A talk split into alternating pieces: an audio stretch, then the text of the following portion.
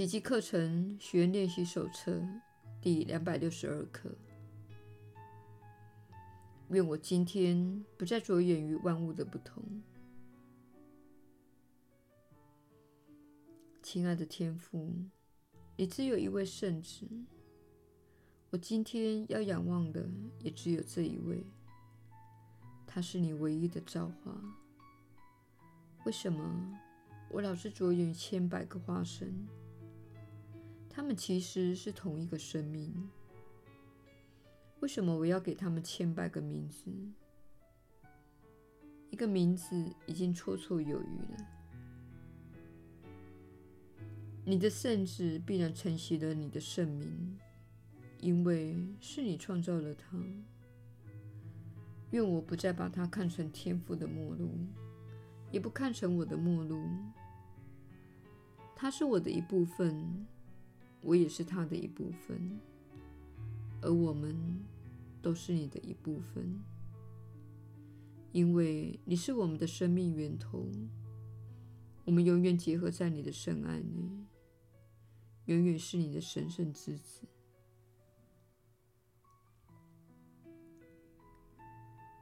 原为同一生命的我们，会在这一天认出自己的真相的。我们只想回家，安息于一体之境。那里才有平安，此外无处可寻。耶稣的引导，你确实是有福之人。我是你所知的耶稣。奇迹课程说，并没有个别的利益存在。显然。你在资本主义社会中的一大负担，就是被教导存在着个别的利益的观念。如果你不照顾自己，没有人会照顾你。你最好保管自己所有的东西，以免他人拿走，或是威胁到你的安全。这观念显现为你们星球上日益增加的贫困现象——贫民窟。以及日益严重的环境恶化，你们不断拿取超过自己所需的东西，而且拒绝分享，拒绝给予，有时甚至对自己的家人也是如此。我们看到有些人非常的富有，却眼睁睁的看着自己的家庭成员受苦和挣扎。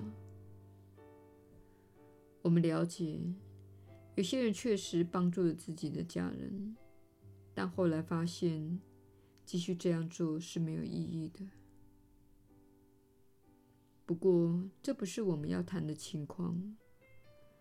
我们不是指你已经尽心尽力帮助一个人，对方却不断的浪费金钱，或是以某种方式挥霍。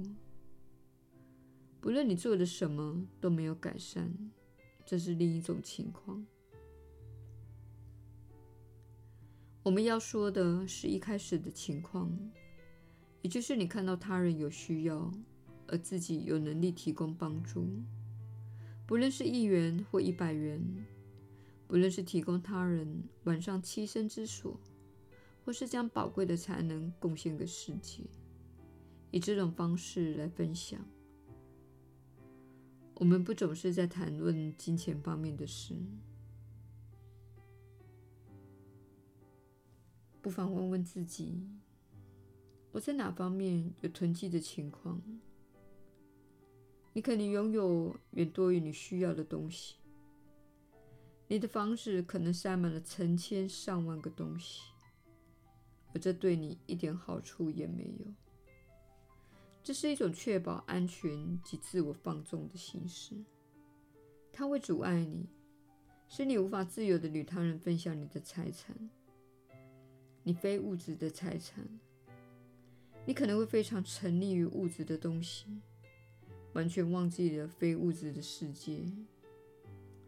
你的创造力、你的慈爱、你的天赋等等这类的能力。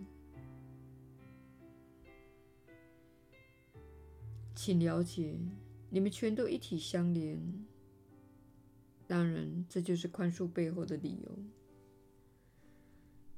当你攻击一位弟兄时，实际上你是在攻击自己；你抵御他人时，实际上你是在创造自己所抵御的东西，因为你相信他的存在。你将所有的资源都用在保护自己，结果在不自觉的情况下，造出了你不想要体验的那件事。这是你一开始很难理解的信念，因为你长期都被灌输成深信资本主义、自私自利及个人主义的样子。但是，亲爱的朋友，你们全都一体相连。如果你今天唯一能做的，就是为对你的兄弟姐妹怀有仁慈之念，那么至少今天试着这么做。我是你所知的耶稣，我们明天再会。